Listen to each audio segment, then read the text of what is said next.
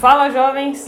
Hoje falaremos em primeira mão sobre a ETF QBTC11, que será a primeira ETF de Bitcoin da América Latina. E também sobre a Hash11, que será a primeira ETF de criptomoedas do Brasil. Será que é uma boa opção? Como será que vai funcionar essas ETFs? Quais os riscos que eu estou correndo? Por onde eu invisto? Como eu faço para comprar? Isso e muito mais você confere agora no canal do Jovens na Bolsa.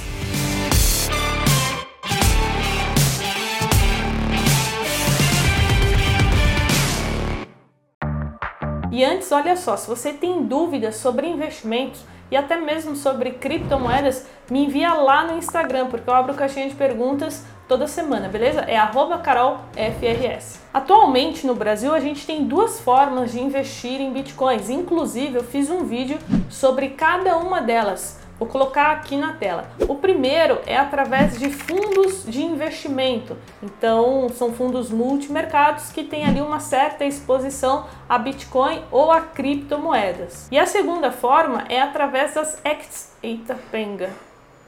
E a segunda forma é através de uma exchange, que é uma corretora de criptomoedas. Através dela você consegue comprar e vender bitcoins diretamente, além de outras funcionalidades. E agora, finalmente, falta pouco para chegar no Brasil a terceira forma, que é através das ETFs de criptos, algo muito novo no mercado, até mesmo no mercado global. Elas são a Hash 11 e a QBTC 11 elas já foram aprovadas pela CVM, que é a Comissão de Valores Mobiliários, porém elas ainda não foram lançadas no mercado, mas falta pouco aí para a gente começar a poder negociar elas. Então vamos começar falando sobre a Hash 11, tá? É, essa ETF ela vai replicar o Nasdaq Crypto Index, que é o NCI. É um índice que foi desenvolvido é, em conjunto da Nasdaq e a Hashdex, que é uma gestora especializada em criptomoedas. E nesse índice a gente tem seis criptomoedas, ou seja, se você comprar alguma cota do Hash 11, você estará comprando Bitcoin, Ethereum, Stellar, Litecoin, Bitcoin Cash e Chainlink, eu acho que é assim que fala. Ou seja, é uma forma de diversificar, né? Não ficar exposto somente a uma criptomoeda. E agora vamos falar sobre a custódia, né? A custódia dessas criptos, é, elas serão feitas pelas exchanges BitGo, Coinbase, Fidelity e Germini. Todas elas são reguladas e têm sede lá nos Estados Unidos. Agora falando sobre as taxas, ainda não foi divulgado a taxa de administração, então não tem como eu passar essa informação agora. Mas eu acredito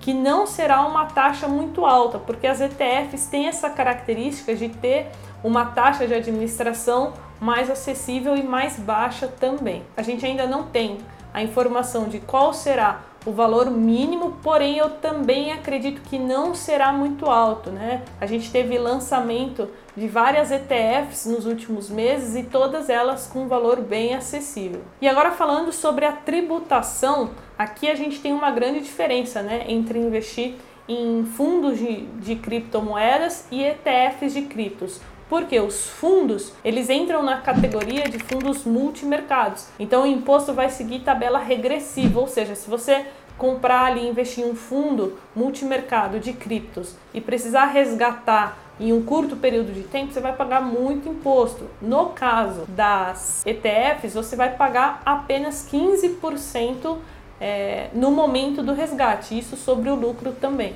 O único detalhe aqui que você não pode se esquecer é que investindo em ETFs, você precisa fazer o pagamento do imposto e você vai fazer isso através da DARF. E por último, para a gente fechar sobre o Hash 11, ele será para investidores em geral. Então, não é igual aos fundos multimercados que muitas vezes você precisa ser um investidor qualificado, você precisa mostrar ali que você tem no mínimo um milhão em aplicações financeiras. Não, aqui no caso, investidores em geral terão acesso. E agora vamos falar sobre o QBTC11, que será é, a primeira ETF de Bitcoin da América Latina. Isso é uma super notícia sensacional, pois atualmente esse tipo de ETF de criptomoeda só existe no Canadá e só existe apenas três no mundo todo. Então, olha só, a principal diferença entre o Hash11 e o QBTC11 é que esse aqui ele vai ser 100% Bitcoin, ou seja, você vai estar se expondo a somente uma criptomoeda. E outro lado muito positivo